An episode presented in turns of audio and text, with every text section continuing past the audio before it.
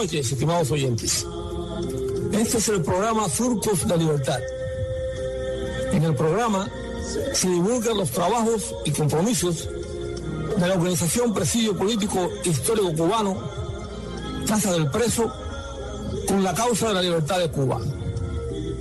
En este espacio compartimos opiniones e informaciones y servimos de vehículo de divulgación para las denuncias y actividades de la resistencia interna y de la oposición legítima que en la isla luchan por el cambio verdadero hacia la democracia. Produce y dirige quienes habla. Luis González Infante, preso político número 34028. Buenas noches, Gerpardo.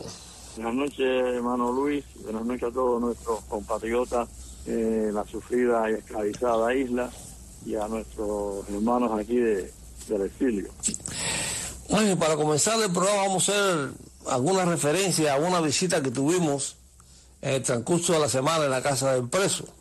Y es con relación al monumento, y te digo que es con relación al monumento porque la, la persona que ayudó a que este monumento se lograra, pues estuvo ahí en la casa del preso, donde fue reconocido, le hicimos un pequeño grupo que estábamos allí, le hicimos un reconocimiento eh, por su participación en lograr que se realizara eh, el monumento. Y me estoy refiriendo a quien, era en aquel momento un, un comisionado del condado Miami-Dade, que incluso fue la primera persona con la que hicimos contacto, a Renan Llanes, eh, el miembro de la comisión del monumento, fallecido, que ya falleció antes que pudiera ver la obra, pues nos puso en contacto, nos habló de ir a ver a Roberto Martín Pérez, que tenía una, que tiene una buena relación con, con el comisionado del condado, en aquel momento era, era en aquel momento era comisionado eh, Esteban, Esteban Bobo. Y fuimos a ver a Esteban Bobo, la primera persona pública eh, que fuimos a ver recabando participación y nos atendió con una gentileza tremenda y en dos ocasiones eh, hizo su, su participación y su aporte para lograr el, el, monumento. Eh, fue muy significativa, Luis, esa, esa visita y ese reconocimiento que se le ha hecho a, a él, que era comisionado, como bien tú dices, en aquel entonces, que tanto ayudó para ser posible que se realizara la obra del monumento a la guerrilla y a pesar de que estamos restringidos por la, las reuniones, pues mmm, fue muy bueno que al menos eh, poco a poco se le vayan entregando reconocimiento a, las personas que, que, ayudaron de una forma u otra. En este caso, pues mmm, el comisionado Esteban Bou hizo acto de presencia y se le entregó ese reconocimiento que a la vez será también partícipe a, otros más que colaboraron y que ya en su oportunidad se dará el mismo reconocimiento, ya que fue una obra extraordinaria que sin la ayuda y el apoyo de dichos comisionados y de las personas que estuvieron directamente trabajando lo mismo no se hubiera podido realizar. Ángel, eh, también, eh, bueno, aprovechamos en esa reunión para darle eh, nuestro pésame personal a nombre de la organización por el fallecimiento de su padre, Esteban Bobo.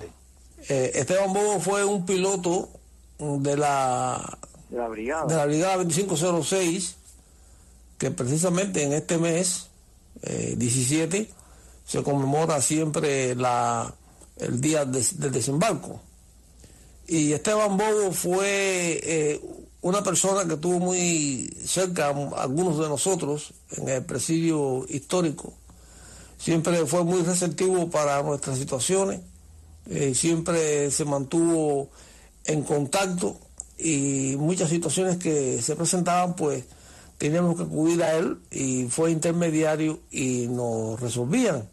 Eh, y eran asuntos, ya tú sabes, al principio cuando llegamos aquí, que muchos de nuestros compañeros carecían, y nosotros eh, carecíamos de muchas cosas, y había que hacer los primeros contactos originales para darnos a conocer y a través de él pues logramos mm, varias cosas que ayudaron mucho a nuestros compañeros necesitados porque ya tú sabes que ahí en la casa del preso al principio en el año 1980 a medida que fuimos llegando eh, tuvimos la, eh, la suerte de que muchos compatriotas aquí nos ayudaran con eh, muchos de nuestros hermanos que venían enfermos con situaciones verdaderamente delicadas no había ninguno, casi ninguno teníamos la edad para tener un Medicare y hubo que resolver todas esas situaciones que se nos presentaban a través de relaciones que íbamos estableciendo y de cubanos, en este caso como Esteban Bobo, que nos ayudó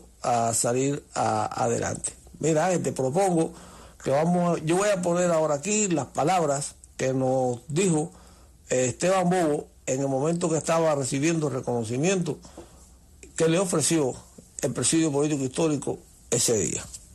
Muy bueno.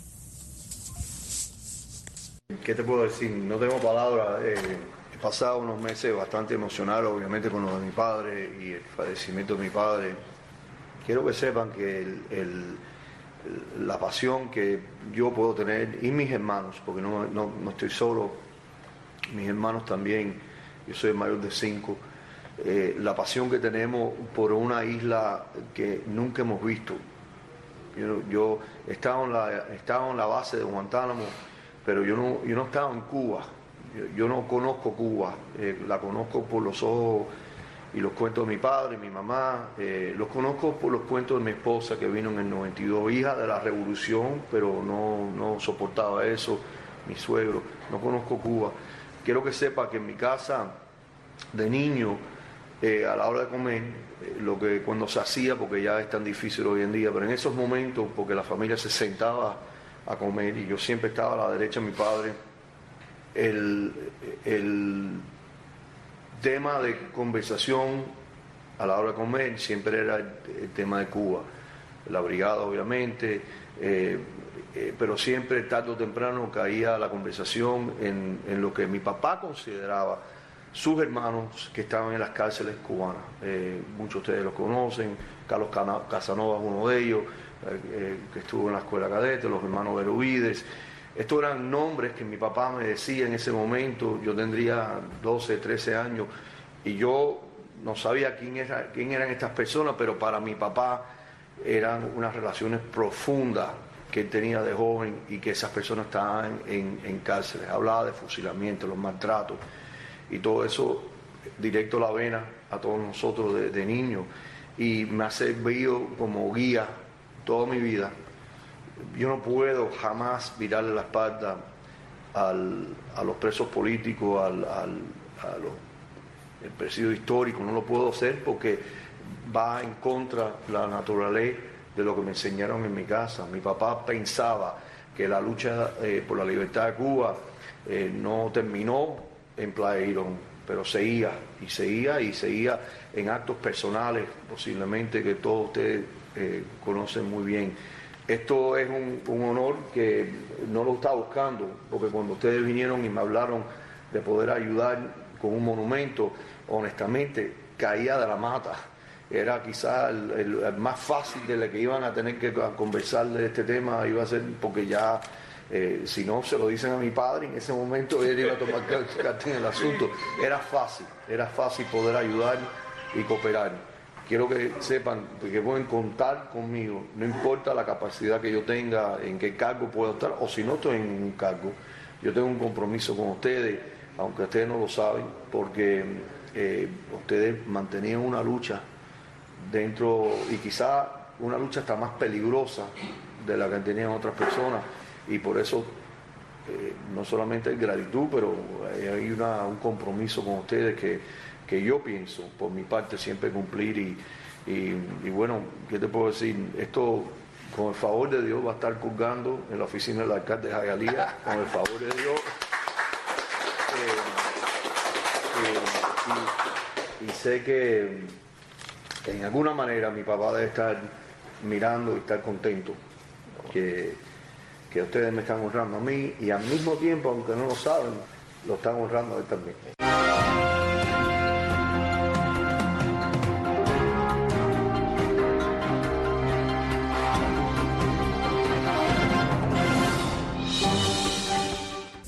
Ángel, hermano, otro acontecimiento que tenemos en Cuba ha sido eh, que se celebró el octavo Congreso del Partido Comunista de Cuba.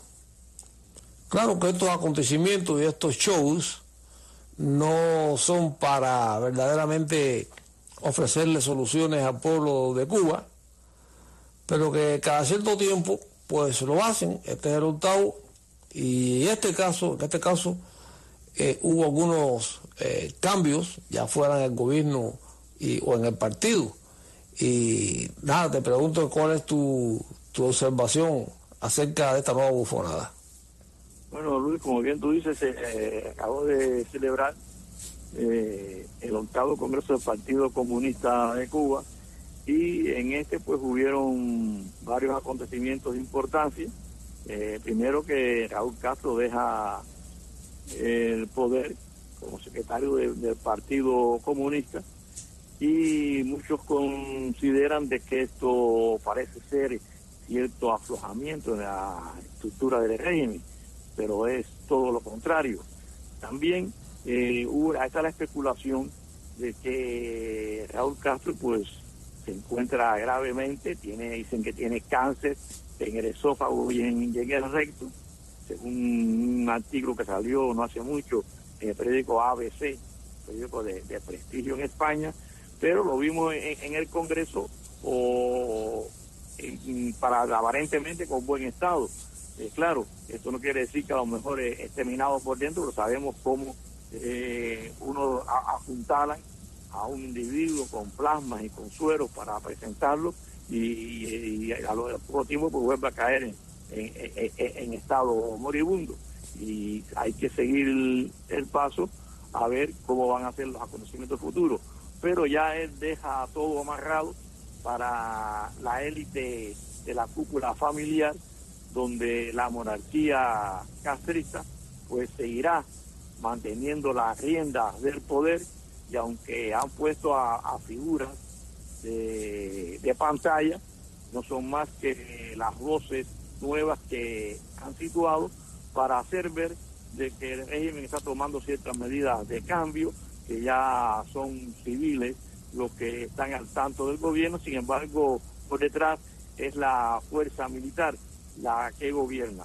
Y aquí hay una, una parte muy interesante que dice que vamos a compartirla con nuestros oyentes, eh, y tal como se había previsto, Raúl Castro y los históricos Ramiro Valdés y Machado Ventura no forman parte de las máximas instancias de esa organización.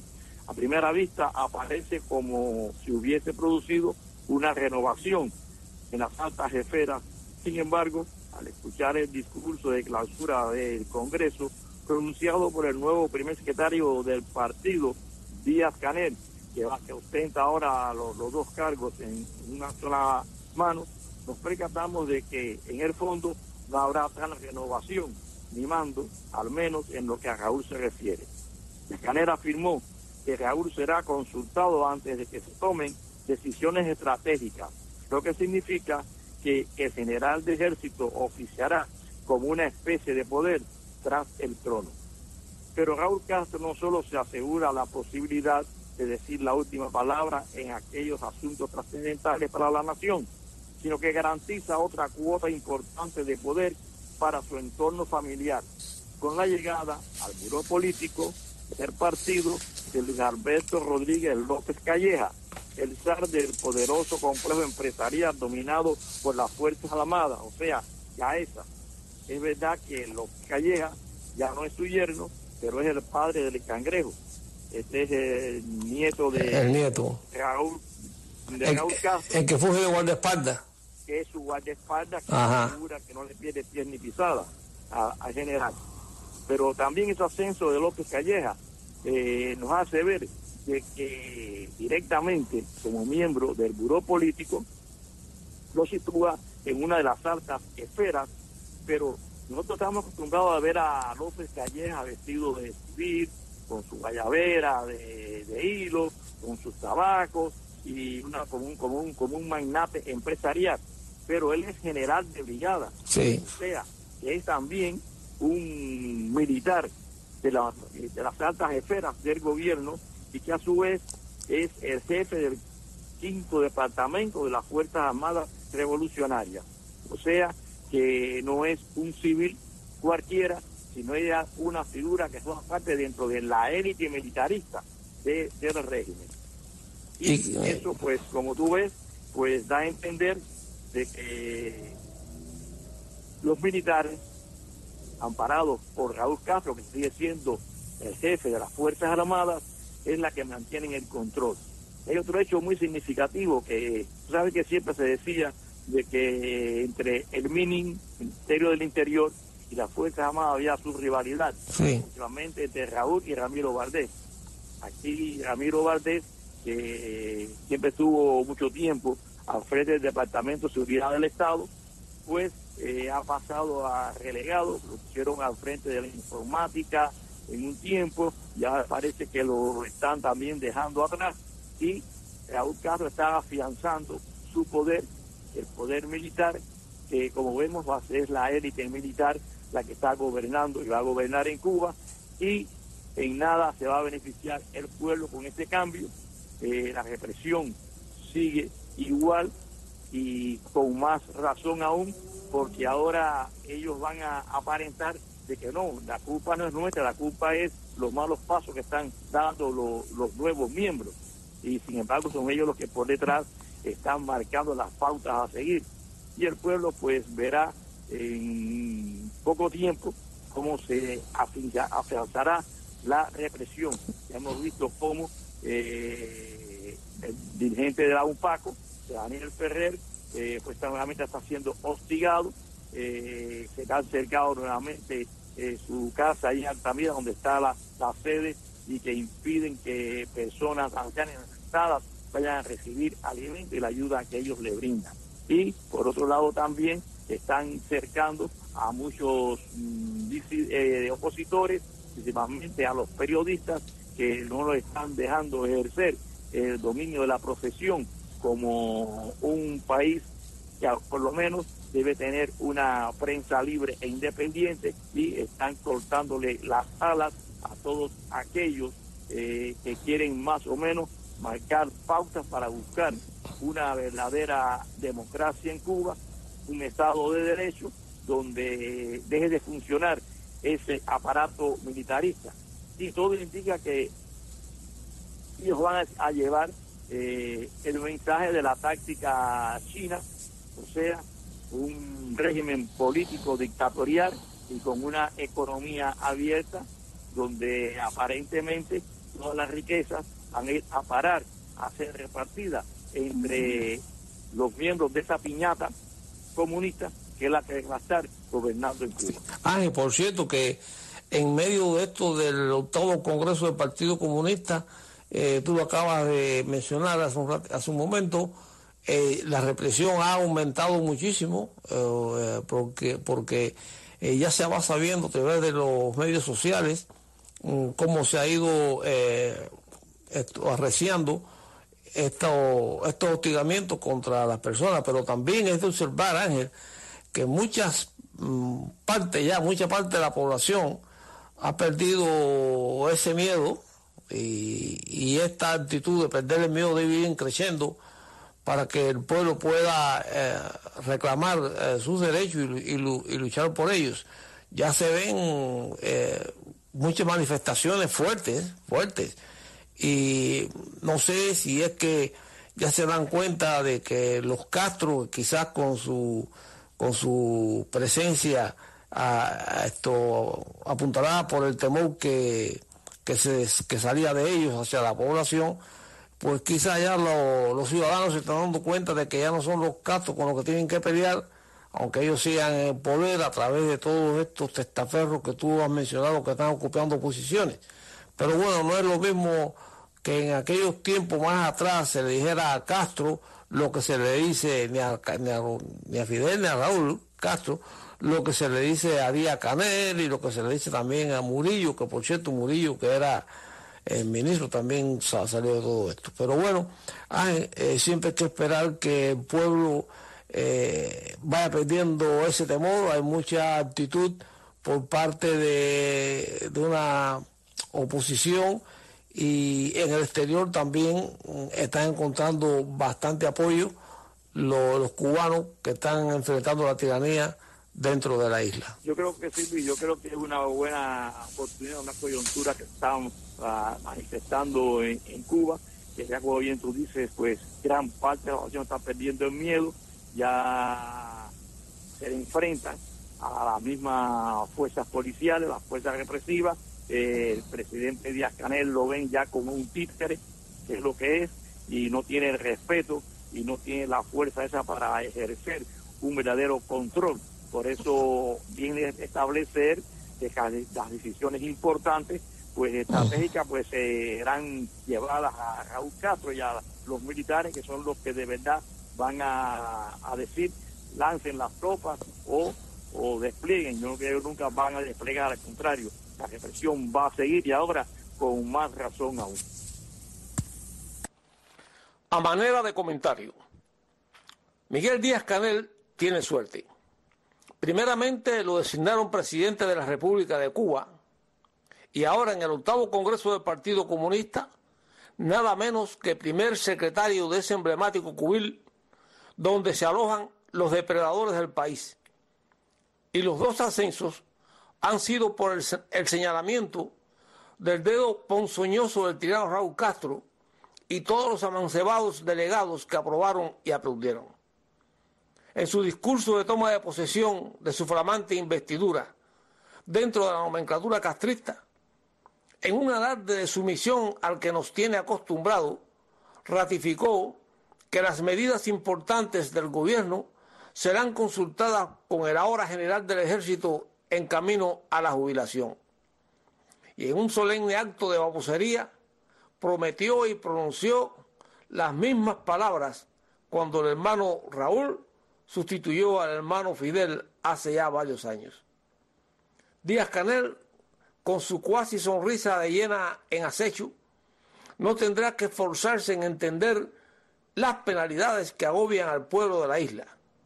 Él los conoce ya que ha venido siendo parte de esa tenebrosa realidad que sí enfrenta a sus desdichados conciudadanos. Él ha sido parte de la cacareada y fracasada tarea de ordenamiento económico, de que los campesinos sigan sin poder cultivar y que los que se aventuran a convertirse en empresarios por cuenta propia en las ciudades sientan el peso de las medidas leoninas que les aplica el Estado. Hubo algunos cambios en los cuadros del partido y del gobierno, pero no se anunciaron ni se avisoran los cambios estructurales que se necesitan para restaurar el bienestar de la sociedad. Y el primer cambio sería necesariamente la eliminación de la ineficiente crápula que oprime y sojuzga. Otro que se benefició en el aquelarre del octavo Congreso del Partido Mafioso lo fue Humberto López.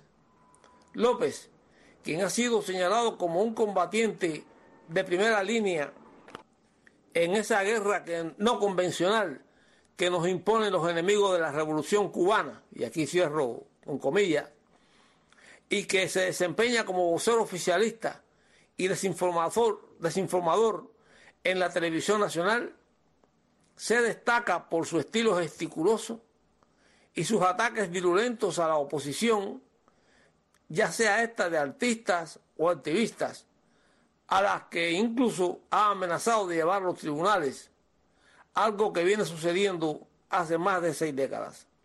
Humberto López ascendió definitivamente al estrellato del firmamento castrista a partir de sus denostaciones a los participantes de los huelguistas del movimiento San Isidro y la manifestación de artistas e intelectuales frente al Ministerio de Cultura que constituyeron el movimiento 27M.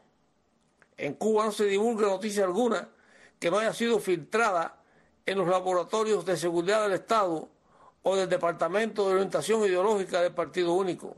Y este propagador de la mentira y la tergiversación lo hace también, según los requisitos que se le imponen, que su adyección lo ha catapultado al Comité Central. La Cuba de proyección castrista ha quedado blindada con los personajes que han escalado posiciones en esta última bufonada del monolítico Congreso. La población abrumada por el diario malvivir se muestra indiferente a lo que sucede en el Palacio de la Revolución mientras va a la cama pensando cómo sobrevivir al día siguiente. La cúpula militar se aferra a sus privilegios, mientras la seguridad del Estado arrecia su represión a todos los niveles del descontento popular, que este descontento popular encontrará en su momento cómo sacudirse esa nefasta tiranía. Y así, estimados oyentes, hemos llegado al final del programa de esta noche. Les enviamos un fraternal saludo a nuestros compatriotas identificados con la libertad de Cuba, a los prisioneros políticos actuales y en particular a nuestros hermanos del presidio histórico en la isla. Los invitamos a que nos reencontremos la próxima semana por estas ondas radiales. Pueden comunicarse con nosotros por nuestro teléfono 305 858 3789 o por nuestro correo electrónico ppchistórico.com. También pueden visitar nuestra página en Facebook, Presidio Político Histórico Cubano, Casa del Preso. Gracias por la sintonía y hasta entonces.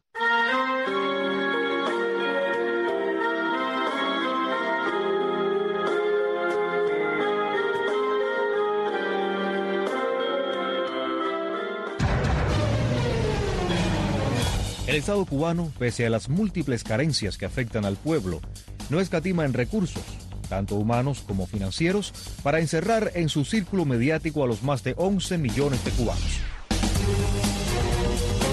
El acceso a Internet significa libertad de información y esto es algo que está vedado en la isla. Pero el ingenio y la creatividad del cubano han roto este cerco. Si disponemos de un punto de acceso, aunque el mismo se encuentre alejado, es posible extender mucho más el rango de recepción y transmisión de la señal siguiendo estos útiles consejos.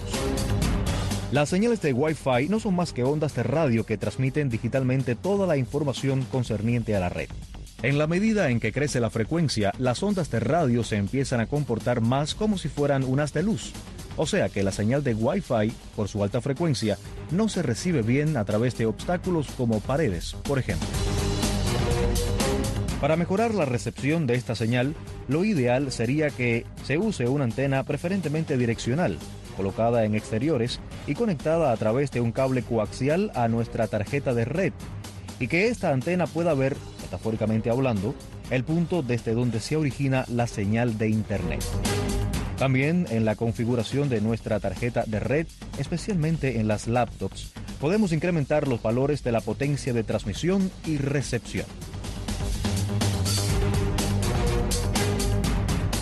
Si usted ya tiene internet y desea obtener más información de cómo construir una antena direccional para Wi-Fi y aumentar la potencia de la tarjeta de red, visite www.martinoticias.com.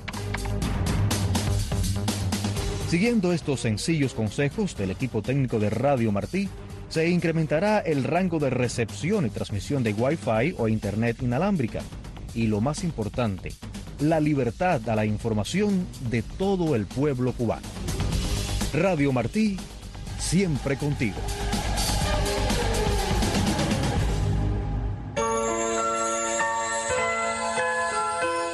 Y José Martí dijo, una revolución es necesaria todavía, la que no haga presidente a su caudillo, la revolución contra las revoluciones el levantamiento de todos los hombres pacíficos, una vez soldados, para que ni ellos ni nadie vuelvan a hacerlo jamás.